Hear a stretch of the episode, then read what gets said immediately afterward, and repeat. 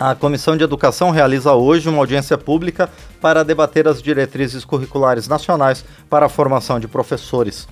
Em agosto, o Conselho Nacional de Educação prorrogou até 2024 o prazo limite para a implantação das novas diretrizes para a formação inicial de professores da educação básica. Para falar sobre o tema, já está conosco por telefone a deputada professora Rosa Neide, do PT de Mato Grosso, que está à frente do debate de hoje na Comissão de Educação. Deputada, bom dia, obrigado por estar aqui no painel eletrônico. Bom dia, Márcio. Bom dia a todos os ouvintes do painel. Deputada, é um prazer receber a senhora mais uma vez aqui no programa. Deputada professora Rosaneide, por que, que é importante prorrogar por mais dois anos esse prazo para a implantação das diretrizes curriculares? Veja bem, Márcio, em 2015, por parte do Ministério da Educação e do Conselho Nacional de Educação, havia uma discussão que integrava as entidades formadoras de professores em todo o Brasil na construção das diretrizes. O Ministério da Educação, ele fez as mudanças em toda em todas as diretrizes, em tudo que estava sendo discutido. E normatizou agora de uma forma prescritiva a formação, as orientações, né, para a formação de professores. E as, as instituições reagiram, querem uma discussão mais profunda a respeito. Então é muito importante essa prorrogação para que se discuta pontos que são sensíveis à formação de professores. Por isso, a audiência pública de hoje, vamos ouvir as entidades formadoras, porque formação de professores, Márcio, é a chave para que se tenha qualidade na educação. Então, nesse sentido, é muito importante fazer essa discussão e apontar para o Ministério da Educação aquilo que é sensível, né? Dentro da rede de ensino, para a formação dos professores. Então, professora Rosaneide, o que exatamente as entidades, as instituições ligadas aos professores e à educação de um modo geral estão pedindo ao Ministério? Para onde vai essa discussão, deputada? Veja bem, na, na formação, hoje, a maioria dos cursos tem o curso de bacharelado e o curso de licenciatura. Então, o foco aqui é nas licenciaturas. Então, mas as instituições de ensino, diante do que é normativo, ela tem sempre uma abertura no seu projeto pedagógico do curso para atender as especificidades locais, a relação que aquela instituição tem. Alô? Sim, por favor, deputada. Ah, tá. É que eu achei que tinha caído. A, a, a relação que as instituições formadoras têm com as escolas, com a formação do estudante que aquela sociedade deseja formar. Entretanto, como essas diretrizes publicadas, ela é muito normativa, ela fecha a participação no projeto pedagógico. Ela dá pouca abertura no projeto pedagógico.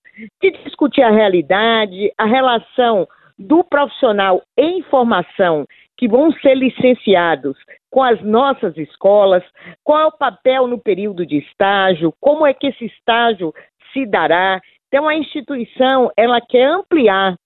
A, as instituições formadoras do Brasil, ela quer participar melhor desta normatização, o que não foi feito. Então, ela está levantando aquilo que prejudica, né, que nas normas colocadas, para que ela possa avançar na participação da instituição e no alargamento da proposta de formação diretamente relacionando a instituição, o projeto do curso, com as instituições que vão receber os profissionais. Agora, deputada professora Rosaneide, hoje, como está a formação dos professores? A carreira de, de professor, a pedagogia, ela tem sido atrativa para os estudantes? Não, Márcio. A gente, infelizmente, né? Esse talvez seja a chave da questão. O Brasil não tem carreiras atrativas para que os melhores estudantes, por exemplo, do ensino médio, quando ele vai concluindo o ensino médio, ele tenha o desejo de ser professor. O Brasil, no passado, visitou muito a Finlândia, por exemplo, via o modelo finlandês. Parece que quando o Brasil descobriu que a carreira é, mais atrativa da Finlândia era a carreira de professores, o Brasil passou a não ter muito a Finlândia como referência. Um dos países que valoriza muito, né? E o Brasil, é, é historicamente, a carreira dos professores não, nunca foi uma carreira atrativa. Um estado atrai mais, às vezes um município, mas a gente tem, na sua totalidade, uma carreira não muito atrativa.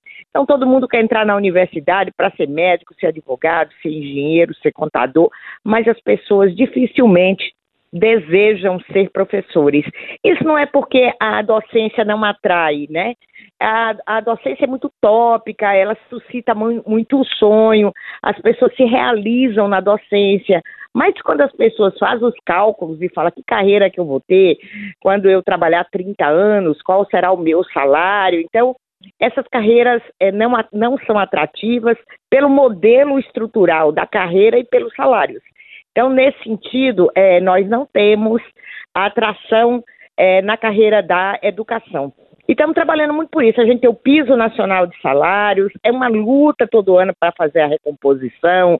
Tem estados que ainda não cumprem, tem municípios que ainda não cumprem. Então, tudo é muito difícil, né? Não tem um tempo agora sem concursos e as pessoas acabam se afastando um pouco das licenciaturas. Essa mudança nas diretrizes curriculares para a formação de professores pode contribuir para que a carreira seja é, volte a ser um sonho dos estudantes que estão deixando o ensino médio? É, nós temos que construir nas duas vertentes. Uma questão é a atração pela carreira, no sentido dela ser uma carreira estruturada e com salários que atraiam mais. E na outra, essa estruturação para a formação do futuro professor. É a questão da relação teoria e prática, o que a gente chama de praxis pedagógica, né? Como é que eu, na minha formação, ao terminar o curso de licenciatura, o estudante tem segurança para entrar numa sala de aula e ministrar aulas. É sair mais dessa relação só teórica, o Brasil também aprovou muitas iniciativas de ensino à distância a formação de professores. Então, a boa formação se dá na relação professor-aluno. Então, é o estudante que tem muito trabalho de extensão na escola básica.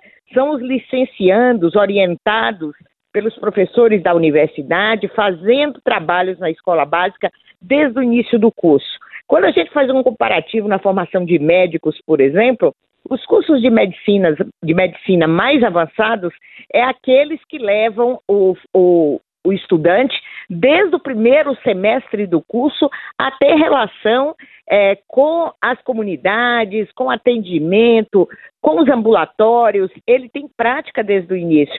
E a educação não, fica uma discussão muito teórica, que é fundamental, os fundamentos são muito importantes, mas aí parece que ele desenha um estudante que é imaginário. E quando ele chega na realidade da escola, o aluno real, o aluno que precisa é, de muita técnica e de muita prática para que ele seja convencido a estudar, aí o profissional se depara com a situação muito diferente daquela que ele almejou no curso e ele acaba abandonando a carreira.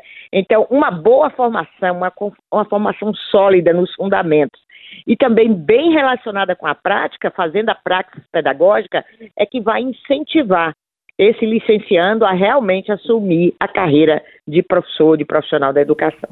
E, deputada professora Rosaneide, dentro dessa relação entre o professor, entre o profissional da educação e os seus estudantes, qual é o papel da sociedade também, da comunidade local é, na, no incentivo aos estudantes terem uma relação é, mais positiva e mais produtiva com o ato de aprender e com, obviamente, quem ensina, que são os professores?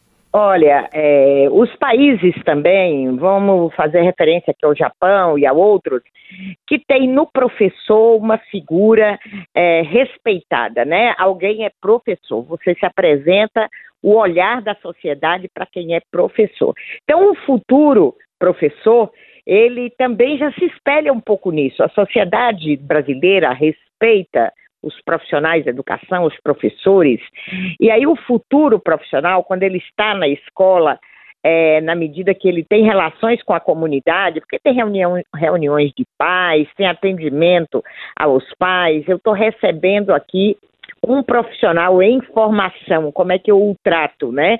A gente tem que divulgar mais qual é o projeto institucional de formação que abrange não só essa questão de sala de aula, de, do aprender do futuro profissional, do aprofundamento nas ciências pedagógicas, como também em toda a prática que ele tem com a comunidade. E aí a comunidade olhar, este é um futuro professor, e aumentar mais. Primeiro, o respeito com os professores de uma forma geral, para que o estudante é, que será professor, ele se espelhar nisso e dizer é uma carreira respeitada, que não é só o dinheiro que valoriza, não, Márcia, é um conjunto, né? É um conjunto, é o profissional ser respeitado pelos pais dos estudantes, por consequência, o filho que está na escola respeita mais o seu professor. Nós temos que aprofundar muito essas relações de profissionais da educação e sociedade, e o povo brasileiro precisa entender, nós temos quase 50 milhões de alunos matriculados na escola básica brasileira. Então são 50 milhões de crianças, adolescentes e jovens no processo de formação. E se ele não tiver à sua frente alguém que é respeitado, ele não constrói esse conceito de respeito, ele não, ele não tem identidade com o seu profissional, com aquele que lhe orienta. Então, essa questão de valorizar o profissional, no sentido conceitual mesmo, faz com que a carreira também fique atrativa. Bom, professora Rosaneide, e qual a expectativa para essa audiência pública de logo mais? É, e quem vai participar desse encontro?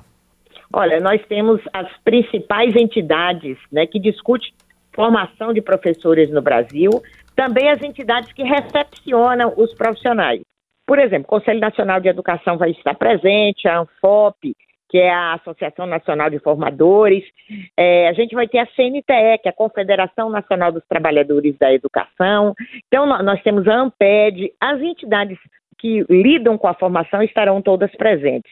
E nós vamos tirar um relatório final dessa audiência e repassar a comissão de transição aí para o novo governo. Nós vamos passar também ao Conselho Nacional de Educação. Aquilo que for relatado pelas instituições, os pontos que forem sugeridos em mudanças da legislação para adequar melhor as diretrizes curriculares de formação ao que o Brasil precisa, para a formação de professores serão encaminhadas aos órgãos competentes, especialmente à equipe de transição do MEC para o novo governo. Bom, nós conversamos então com a deputada professora Rosa Neide, do PT de Mato Grosso, a respeito de audiência pública que acontece hoje na Comissão de Educação para debater as diretrizes curriculares nacionais para a formação de professores. Deputada professora Rosa Neide, mais uma vez então, muito obrigado por estar aqui conosco no painel eletrônico eu quero desejar também à senhora muito sucesso e aos demais parlamentares e outros participantes dessa audiência pública de logo mais. Muito obrigado. Obrigada, Sadibra, e obrigada a todos que nos acompanham. Muito obrigada. Muito bem, agradecemos mais uma vez a deputada professora Rosa Neide, que esteve conosco aqui no painel eletrônico para falar sobre a formação de professores.